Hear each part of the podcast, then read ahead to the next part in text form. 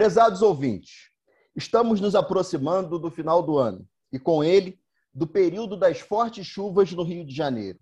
Se, por um lado, é importante que essas chuvas venham atenuar a gravíssima crise hídrica que atravessamos, por outro, é sempre motivo de preocupação e apreensão as consequências enfrentadas em muitas das nossas cidades diante das tempestades de verão. Esse é o nosso podcast de número 42. E vale lembrar que em nosso episódio de estreia, falamos exatamente sobre os 10 anos da tragédia da região serrana, que vitimou quase mil pessoas, deixando aproximadamente 30 mil moradores desalojados.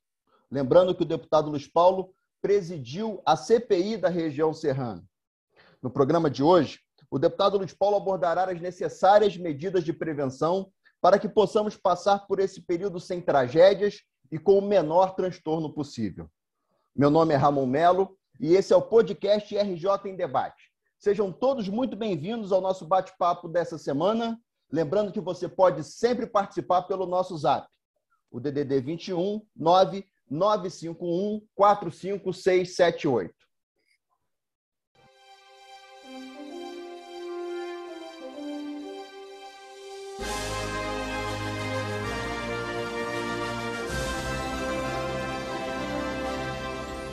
Deputado Luiz Paulo, já que vamos falar das chuvas, uma frase do nosso Vinícius de Moraes.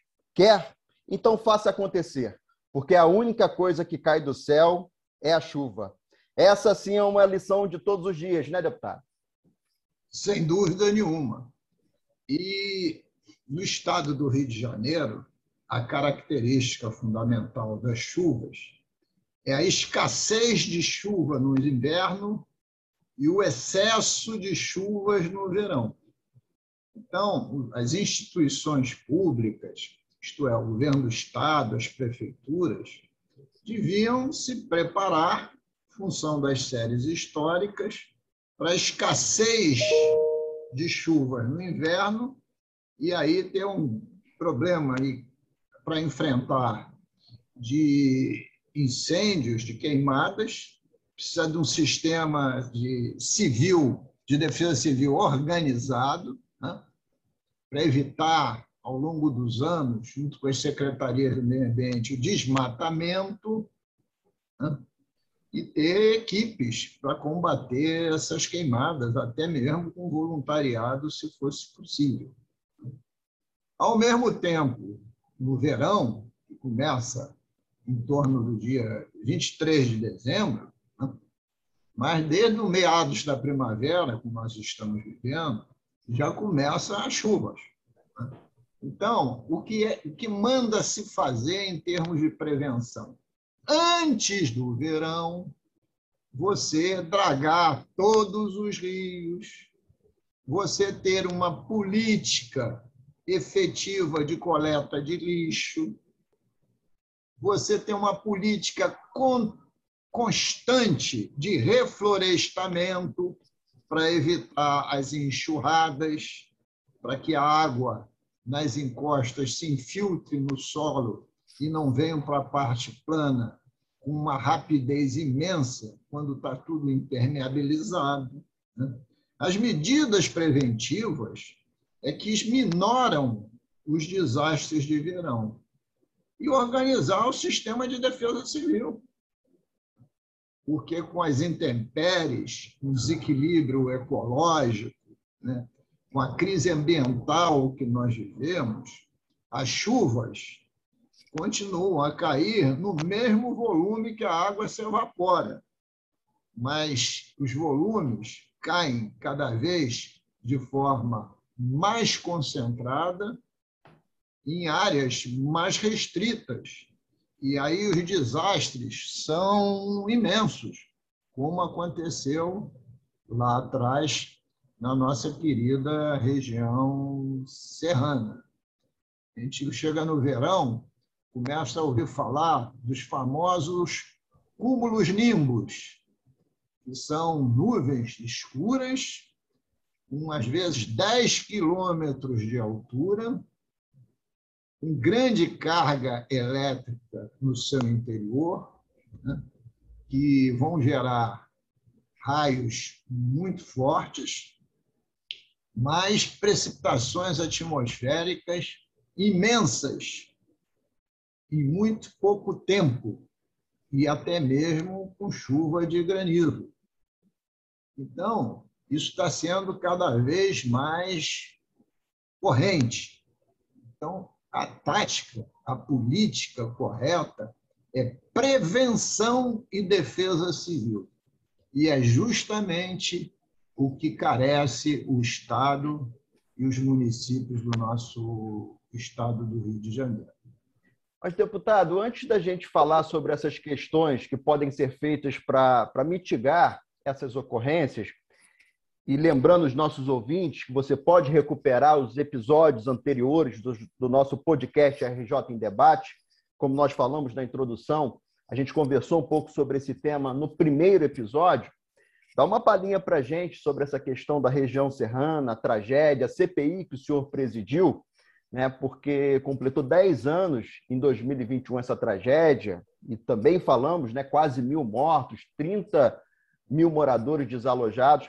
Fala para gente um pouquinho desse acontecimento aqui no Estado.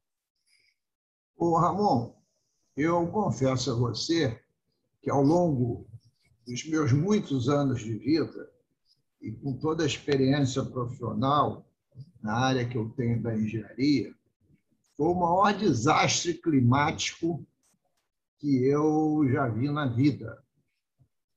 E os profissionais de meteorologia, de hidrologia, registraram que aquela chuva da região serrana é uma chuva que vem ocorrendo a cada 500 anos, tempo de recorrência. Né? Então, se a gente fosse fazer um paralelo, teve uma chuva daquela no Rio de Janeiro, eventualmente, quando o Brasil foi descoberto. Né? Aí você vê o volume de água que caiu e arrebentaria qualquer região, ou habitada ou inabitada. Mas tendo em vista as condições do solo na região serrana, né? tendo em vista o desmatamento que houve, tendo em vista as ocupações irregulares das encostas com habitações precárias, tendo em vista a ausência de obras de contenção de encosta, tendo em vista a inexistência de um sistema de defesa civil com alertas, com radares funcionando a contento, para comunicar a chegada de um cúmulo nimbus daquela dimensão. Né? O sinistro tomou proporções inimagináveis. Né? E quando a gente diz que o tempo de recorrência é de 500 anos, não quer dizer que só vai acontecer outro no ano 2500. Não quer dizer isso, não. Pode acontecer dois anos depois. Até porque nós não temos também uma visão histórica tão longa. O que está dizendo que é um evento incomum, que no terreno das probabilidades poderia acontecer 500 anos, desde que as condições climáticas, atmosféricas, ambientais permanecessem as mesmas. Ocorre que essas condições pioram a cada dia. Se a gente vê o registro do desmatamento na Amazônia, a queimada no Pantanal, os números são assustadores. E isso mexe com o regime das chuvas. Então, as precipitações cada vez são mais volumosas na unidade de tempo menor. Então, essa lição drástica, é drástica, trágica da região serrana tinha que nos prevenir né, no sentido de tomar constantemente medidas mitigadoras.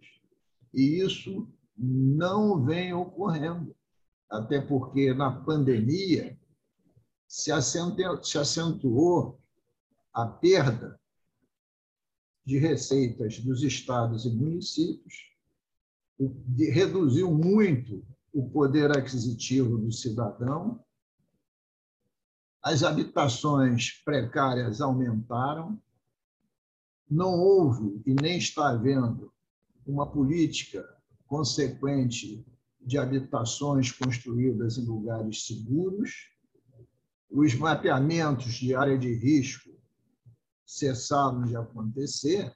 Né? Então, é preciso retomar isso tudo. Porque, volto a dizer, senão o verão, o verão poderá vir a ser um verão de mais tragédias. E a gente já viveu e está vivendo ainda a tragédia do Covid-19. Não queremos somar ao Covid-19 a, a tragédia de mais desalojados, mais desabrigados e de mais mortes. Né? Nós já temos aí constatado uma crescente aumento da população que está morando nas ruas, pela perda total de poder aquisitivo. E, por via de consequência, você pode imaginar que as habitações precárias também têm aumentado aceleradamente, como também as ocupações. Pois é, deputado. E sobre essa questão das construções irregulares em áreas de risco, o senhor, quando presidiu a CPI da região serrana, a gente lembra muito bem que o Ministério Público fez a indicação de um projeto de lei que, na verdade, virou lei, né? e com muita luta depois, o senhor conseguiu que o Poder Executivo fizesse toda a regulamentação, que é a lei da DEUA que é o documento de enquadramento urbanístico e ambiental. Uma lei importante, mas que, infelizmente, algumas concessionárias de energia conseguiram suspender na justiça. Essa lei, ela poderia, na verdade, salvar vidas, né, deputado? Exatamente, a lei era exatamente preventiva. Né?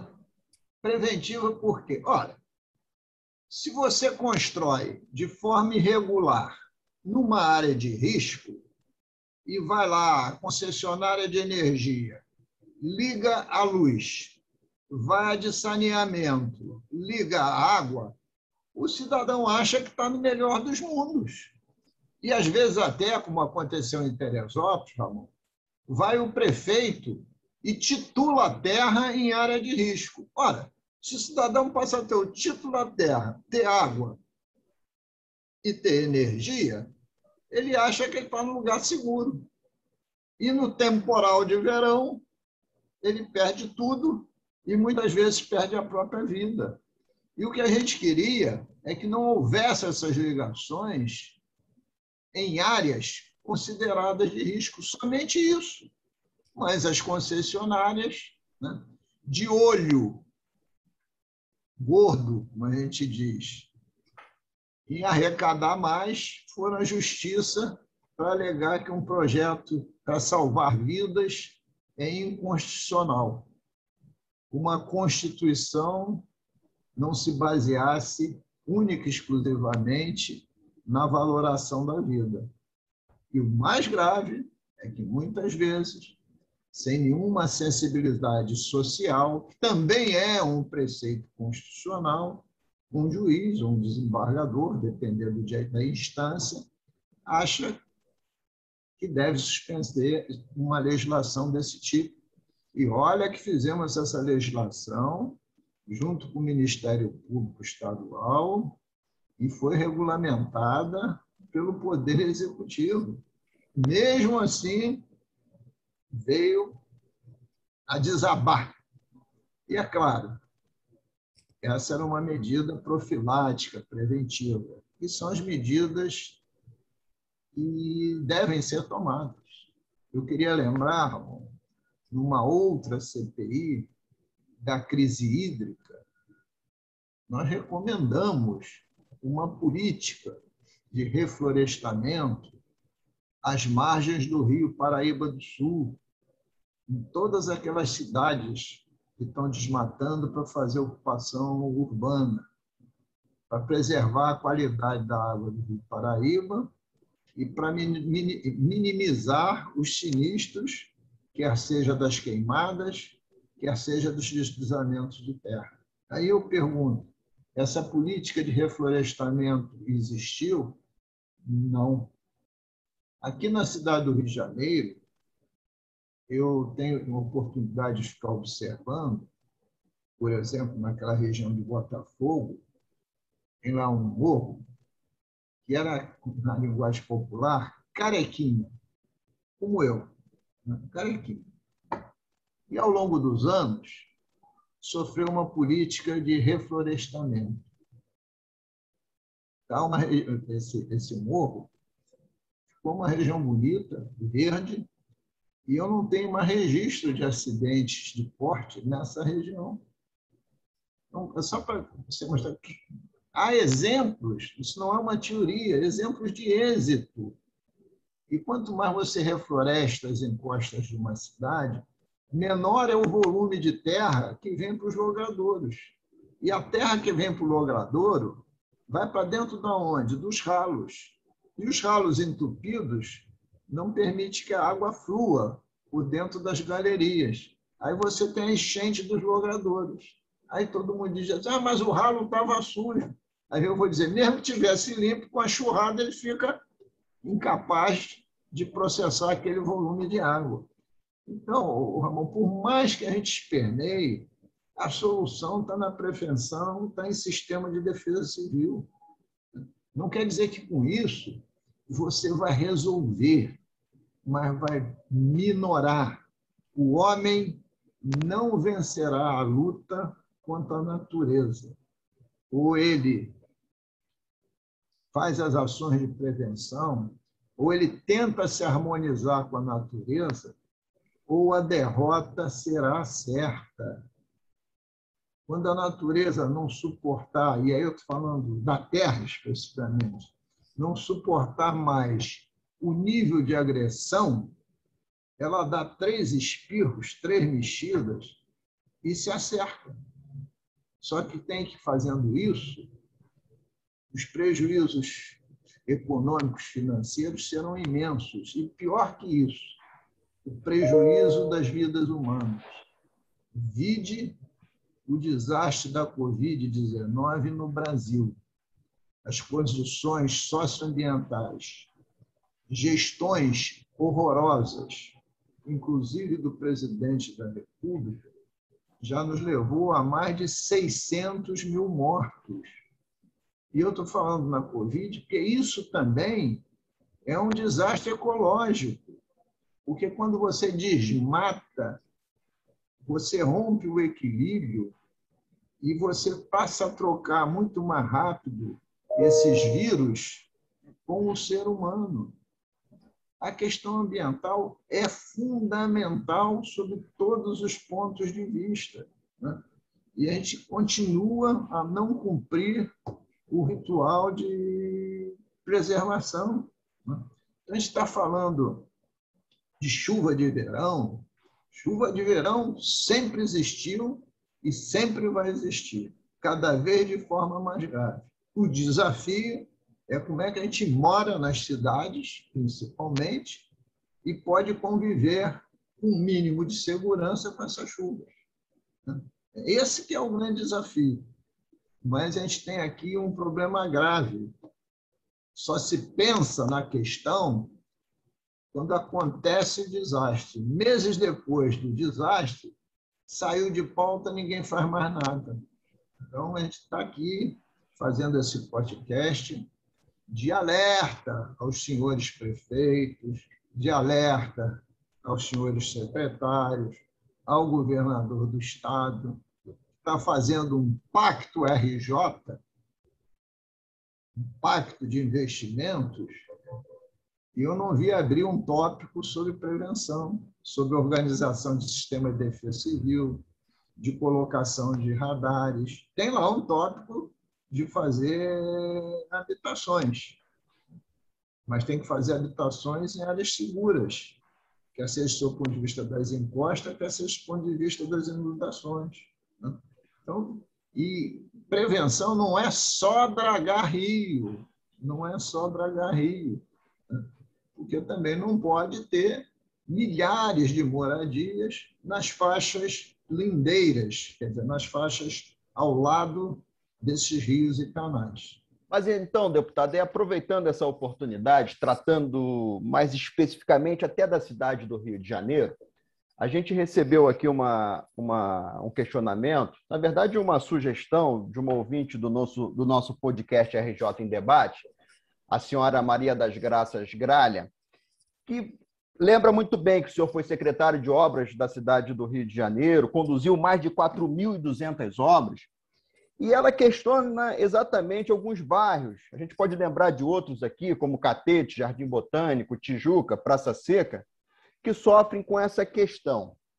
Na prática, efetivamente, o que, a prefeitura da cidade do Rio de Janeiro poderia fazer, além da questão da prevenção, né, para que a gente pudesse minorar a situação das enchentes nessas regiões?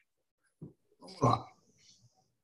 Se eu pegar uma foto da cidade do Rio de Janeiro, da década de 40, ou da década de 50, no verão, você já via os rios transbordar.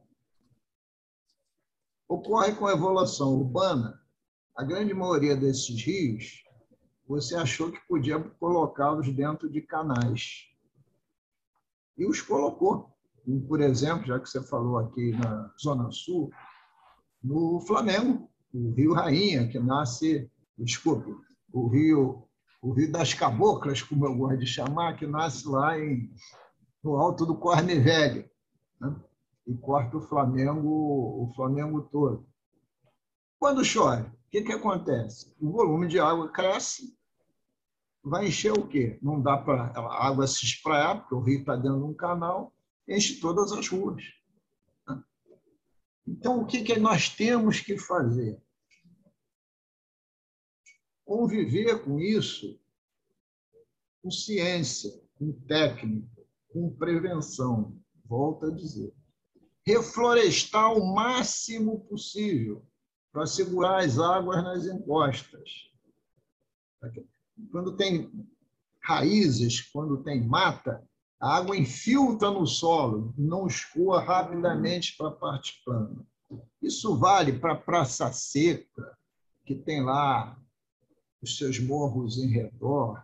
Isso vale para a bacia de Jacarepaguá, isso vale para o Meia, para o Engenho de Dentro, vale para qualquer bairro do Rio. Então, essa é a questão. Muitas vezes é possível você construir grandes piscinões, isto é, criar bacias de acumulação dessa água para que ela não se espraie na cidade como um todo. É uma técnica de engenharia. Às vezes, nós podemos fazer, estou falando aqui alguns termos, é, túneis extravasores para desviar água de uma região que é muito frágil para outra que é mais frágil, que é mais que é mais fortalecida. Você precisa rever o sistema de drenagem da cidade. Por quê? Porque também tem outro problema na cidade do Rio de Janeiro, é se você pegar a tabela das marés e chover muito na hora que a maré está alta, tá alta, as galerias ficam afogadas, quer dizer, o nível do mar fica acima do desemboque da galeria. E aí a água não tem para onde sair e retorna. E por que, que isso acontece? Porque sucessivamente nós vamos, fomos tomando terreno do mar e as galerias passaram a ter mais comprimento tem que ter caimento, chega lá num nível que está inferior à maré máxima. E a maré máxima do Rio de Janeiro não é alta, vai no máximo, em relação à maré média, mais 60 centímetros. A diferença de maré na cidade do Rio de Janeiro, entre mínima e máxima, é de 1,20m. Né? Mas como é que você faz isso? Você precisaria uma fortuna para quebrar tudo e fazer isso de novo. Né? porque foi é o famoso crescimento urbano desordenado, uma falta de planejamento urbano, de um plano diretor devidamente fiscalizado. Todo mundo conhece a Avenida Presidente Vargas, é a entrada do centro. Né? O mar, quando a vida começou na cidade, chegava quase na Presidente Vargas. Hoje, entre a Presidente Vargas e o mar, tem toda a Praça Mauá, Avenida Rodrigues Alves e o Cais do Porto. Né? Então, os canais, por exemplo, da Francisco Vitário, se tornaram tão extensos que foram construídos inicialmente, o Ramon, para funcionar no sistema de arrasto. Sabe o que quer dizer isso? Quando a maré subia, o mar invadia, entrava pela Francisco Bicalho, ia no canal do Mangue. E quando a maré baixava, levava tudo junto, levava o lixo junto para o mar. Só que tem que isso não funciona mais.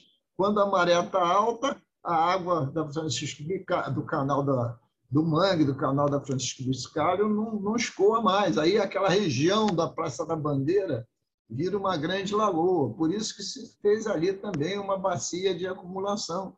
E porque ali também chegam muitos rios, Rio Comprido, é, é, o Rio Rainha, enfim, é uma demanda. De, e o Rio Maracanã é uma demanda de três rios. Então, tudo isso tem que ser visto, porque não há uma solução numa cidade que seja igual para todas as regiões. Cada região tem uma solução específica.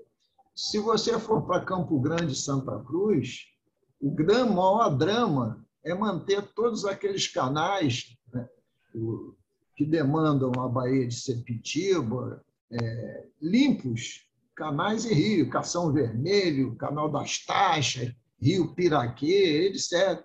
Você vai para a Baixada, o nome já diz, Baixada, região bem quase ao nível do mar, é você manter lá o Rio Botas, o Rio Iguaçu, tudo absolutamente drenado. Né?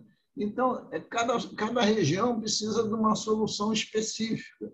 E cada solução específica precisa de uma política de Estado e precisa de recursos. E, e associado a isso, sempre. Eu acho que a gente tem que falar isso dez vezes cada vez que a gente vier a público precisa de um sistema competente de defesa civil. Porque daqui para frente, o problema não é só enchente. Os problemas de defesa civil é para atuar em todas as questões que possam acontecer, até mesmo em pandemia. Verdade.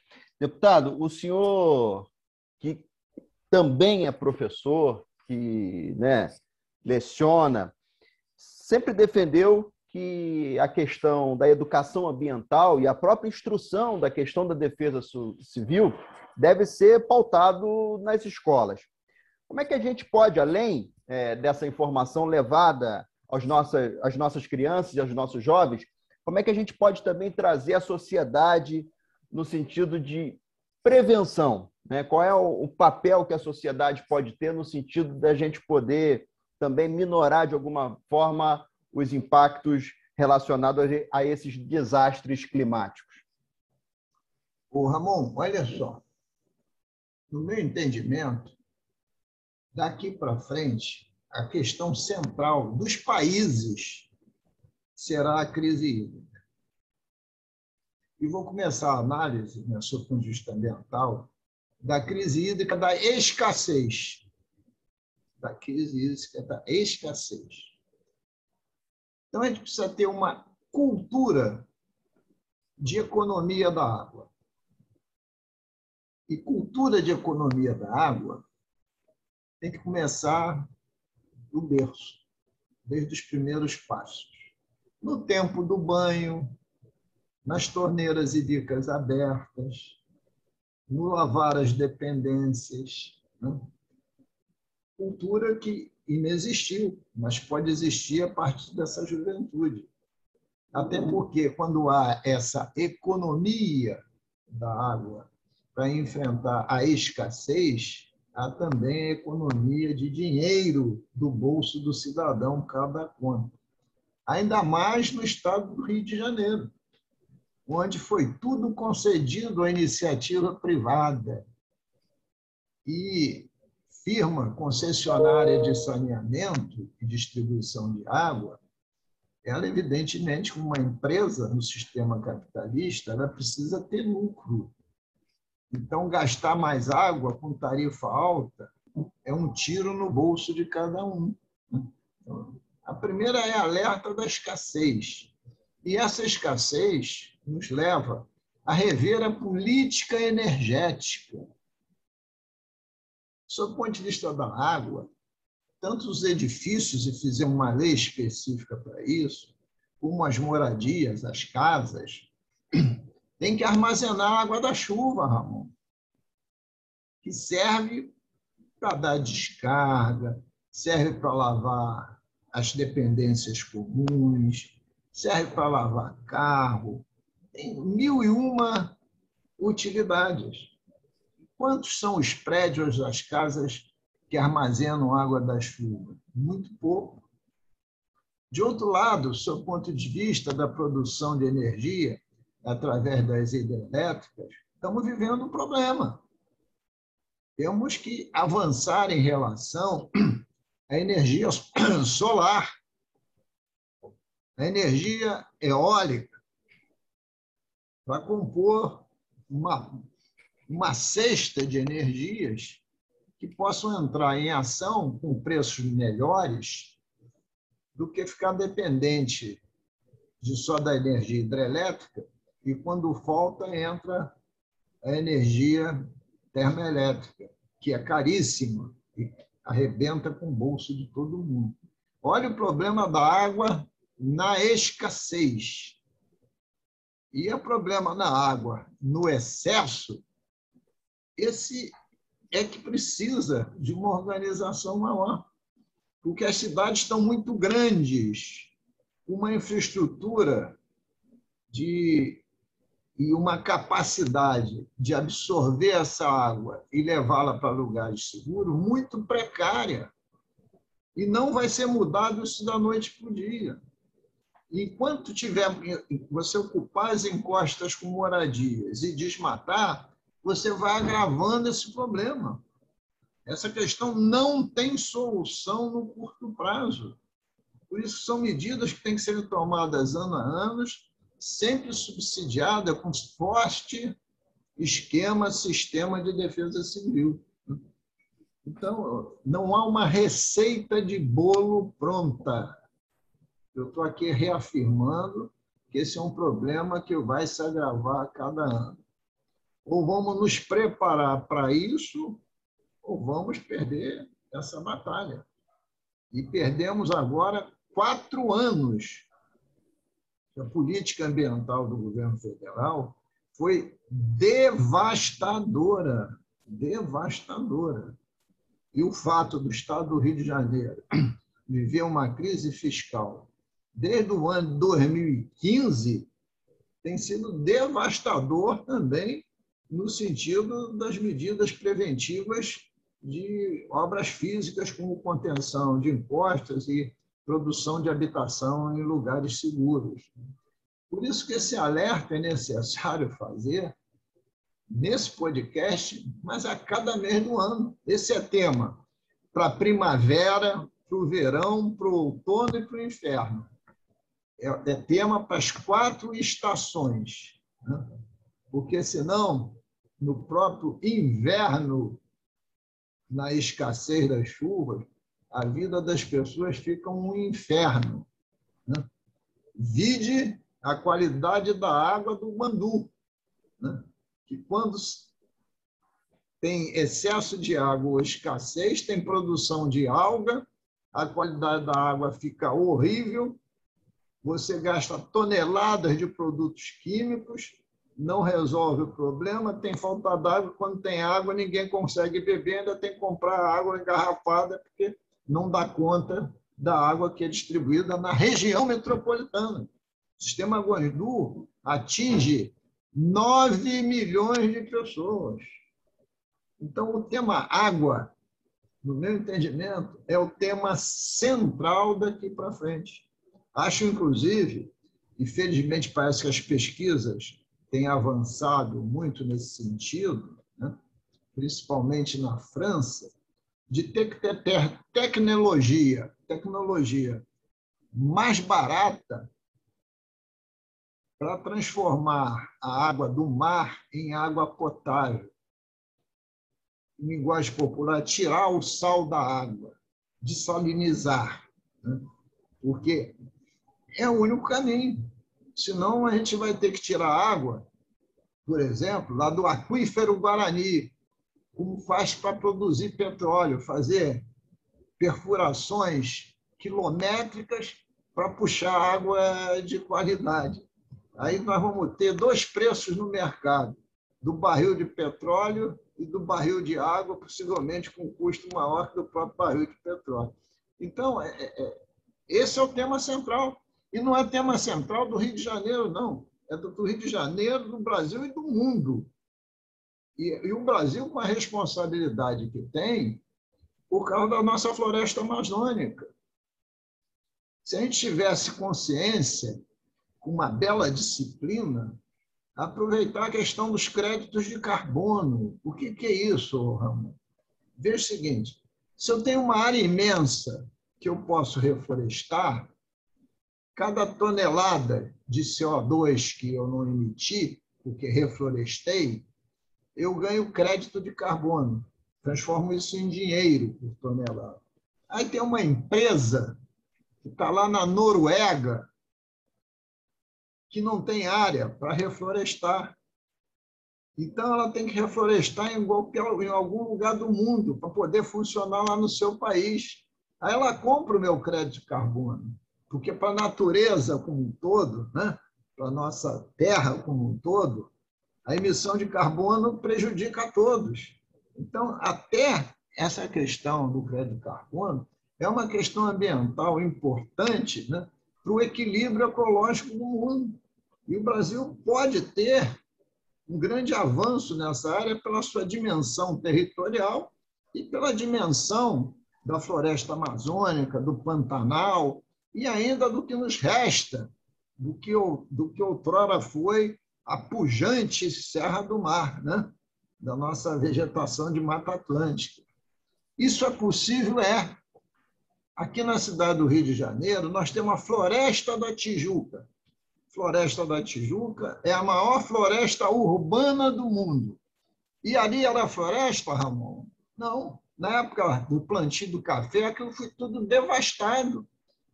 A floresta da Tijuca foi toda replantada, felizmente, e se guardou algum grau de preservação, apesar de algumas agressões em suas periferias. E faz um papel fundamental na cidade. Então, a gente tem que chamar a atenção para isso, porque esse podcast é muito mais importante do que simplesmente estar falando da chuva de verão.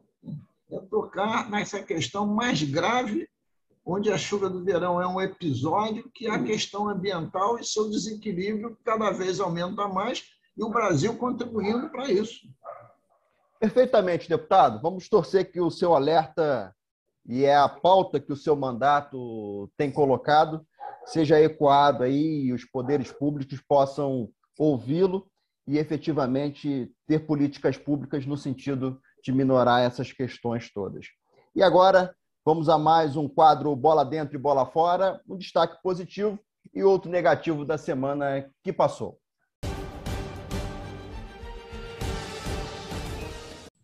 A bola fora de hoje vai para o presidente da Câmara, o deputado federal Arthur Lira, que tentou de todas as maneiras enfraquecer a atuação do nosso Ministério Público.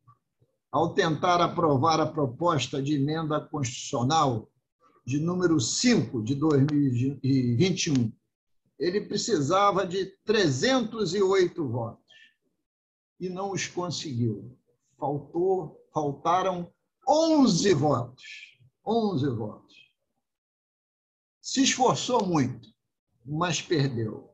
A Câmara, apesar de sua complexidade e de estarmos, inclusive, aqui como assistentes perplexos, verificamos que o presidente Lira, os bolsonaristas, o Centrão, e até a maioria petista se proclamam de esquerda, se uniram para aprovar essa PEC contra o Ministério Público. Eu, particularmente, a chamo a PEC da vingança, a PEC da desforra. Mas, felizmente, ela não prosperou. É preciso reconhecer que o Ministério Público é um poder independente e, como instituição, tem prestado grande serviço à população como fiscal da lei que o é. Excessos seguramente ocorreram, ocorrem e vão ocorrer.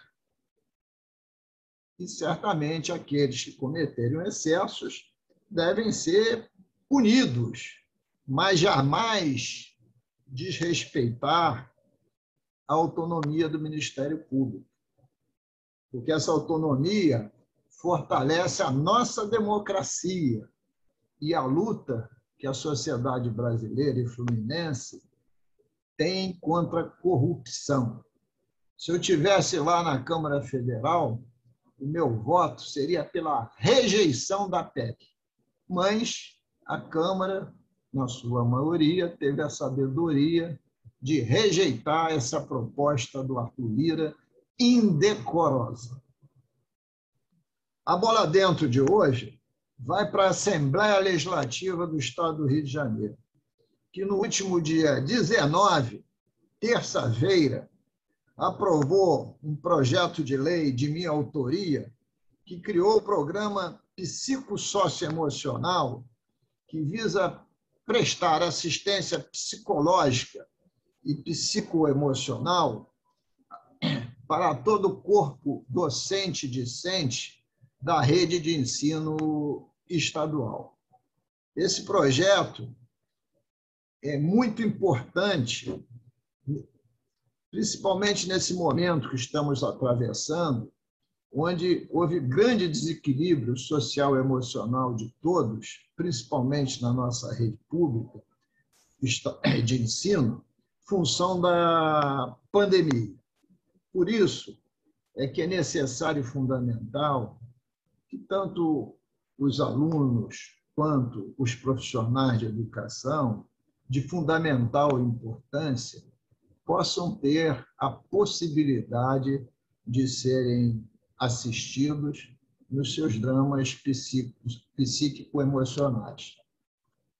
E até queria aqui dizer que esse drama que vive o magistério é um drama praticamente de toda a sociedade porque o tema da depressão, da ansiedade, das fobias, né, é um tema que tem crescido muito dentro da nossa sociedade. E nessa pandemia se tornou quase um flagelo, né? porque as pessoas, para guardar distanciamento, pela falta de renda, pela falta de estrutura das instituições, não tem dado esse atendimento. Por isso que a gente tem que focar essa questão. E ela é fundamental para as nossas crianças. E as nossas crianças é fundamental que estejam na escola.